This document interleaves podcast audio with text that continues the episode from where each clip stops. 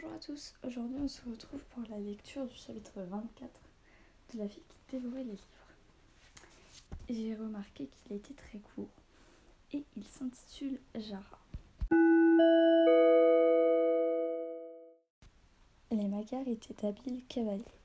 Comme des loups encerclant un ours, ils galopaient sur la monture, aveuglés autour de Bayard, attendant le bon moment pour attaquer. Un barbare, qui suivait le char à une trentaine de pas, décocha une flèche. Jara intercepta la pointe et vit le poids se briser et voler en éclats. Son frère lança un javelot contre deux cavaliers qui s'étaient approchés et réussit à les repousser au loin. Barras hurla. Une flèche encore vibrante s'était fichée dans le char à deux doigts de sa hanche. C'était un cavalier trapu au visage renfrogné qui l'avait tiré. Une longue queue de crin de cheval s'échappait de son casque bruni. Chara le vit diriger sa monture avec les genoux et s'approcher de l'aile du char. Elle remarqua l'étrange cotte de maille sur la longue veste de l'homme, le petit bouclier de métal posé sur la selle, la grimace sur le visage du guerrier. Ce fut à ce moment que Barras le frappa. Il se pencha rapidement et empoigna la longue lance à son extrémité. La pointe noire acérée contre le bec d'un corbeau comme le bec d'un corbeau, pardon, toucha le guerrier entre les yeux et lui fit perdre le contrôle de sa monture. L'homme tomba de sa selle vers l'avant et son destrier déséquilibré s'écroula à son tour sur le sol enneigé. Laquais hurla de rage et Bayard répondit. Son hennissement monta dans l'air gelé comme le hurlement d'une créature préhistorique.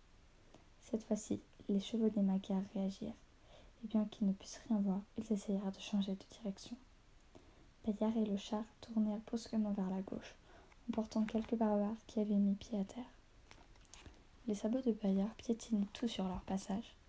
Des hurlements de douleur s'élevèrent.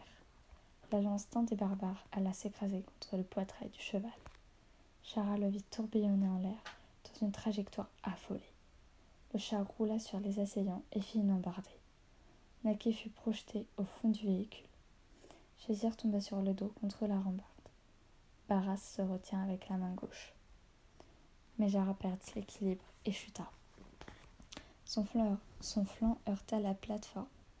Elle, en eut le souffle coupé et essaya désespérément de s'agripper à quelque chose.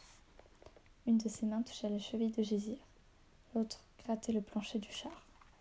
Puis sa main droite se referma sur une lanière de cuir. Le char sursauta de nouveau et Jara se retrouva les jambes dans le vide, les pieds raclant le sol, heurtant les rochers et le sol classé. Je vais me briser les jambes, pensa-t-elle avec effroi. Je vais me briser les jambes et je vais tomber du char. Dans son dos, deux cavaliers prendirent leur lance. Courage, Jara cria Barras. Il referma sa main puissante sur le poignet de la jeune fille et tenta de la hisser. Un des deux poursuivants choisit cet instant pour tirer sa lance. Non hurla Gésir.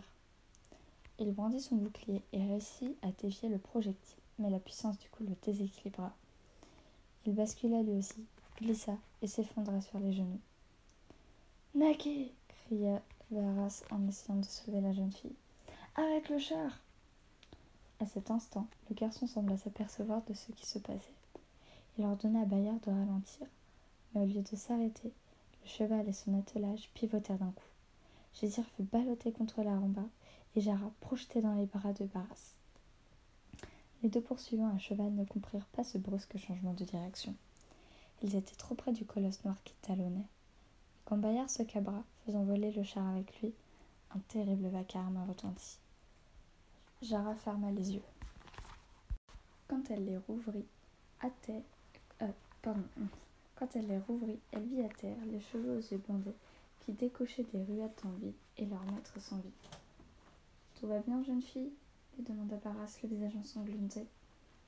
Jara détacha le, voile de son visage et lui sourit.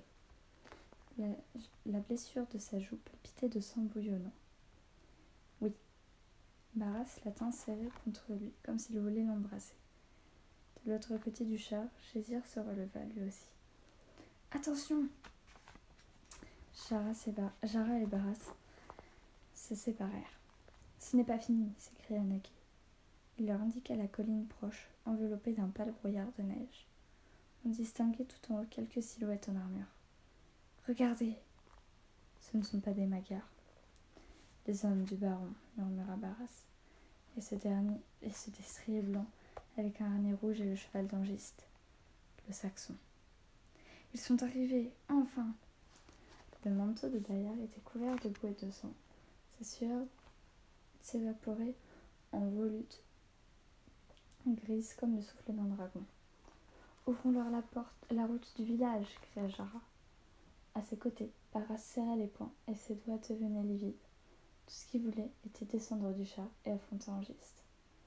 Allons les protéger, s'exclama Naki, en faisant de nouveau pivoter le cheval. Paya émit d'impatience.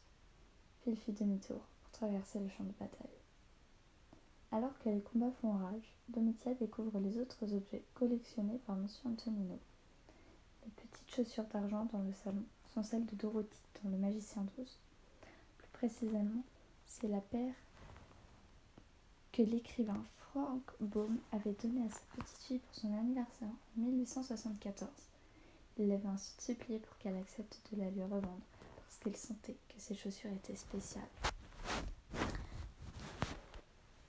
L'anneau est identique à celui que Tolkien a offert à sa femme le jour de leur mariage et qui inspira son roman Le Seigneur des Anneaux. Monsieur Antonino en profite pour faire une plaisanterie sur ce roman, Le Seigneur du roman, dont le grand œil enflammé voit tout, et sur la femme de Tolkien, avec qui l'écrivain ne s'entendait pas très bien. Il y a encore quelques années, l'épée qui inspira Emilio Salgari pour écrire les histoires de Sandokan, de Sandokan, je ne sais pas, se trouvait exposée dans le petit musée des missionnaires de Vérone, où l'écrivain était allé rédiger un article pour le journal local. L'arc, bien sûr, vient d'Angleterre, et selon l'antiquaire qu'il a vendu, il était la propriété d'un hors-la-loi anglais appelé Robin des Bois. C'est M. Antonino qui a fabriqué les flèches. Elles ne font pas partie de sa collection de reliques. Le dé à coudre en or appartenait à la grand-mère de James Barry. L'écrivain s'en est inspiré pour décrire le cadeau de fiançailles de Wendy et Peter Pan. Le moule en plâtre est inscrit vendredi provient d'un atelier de sculpture à Londres. Il a donné à l'écrivain Daniel Defoe l'idée des traces de pieds sur le sable dans son roman Robinson Crusoe. Tout est là, autour d'elle. Des milliers d'histoires pour enfants, célèbres ou moins connues, rassemblées dans un chalet de montagne. Revient, Domitia revient s'asseoir sur le lit de Lytton Lemo. Elle sait qu'il est tard, mais elle sait aussi que l'histoire, désormais, touche à sa fin. Elle demande alors à M. Antonino de continuer le récit de la bataille. Et voilà, c'est la fin de ce 24e chapitre. Demain, on se retrouve pour discuter du tome 5 de Loup. Et puis à partir de jeudi, on reprend encore de nouveau la lecture de la fille qui dévorait les livres. Sur ce, moi je vous laisse passer une bonne journée. Et puis on se retrouve demain.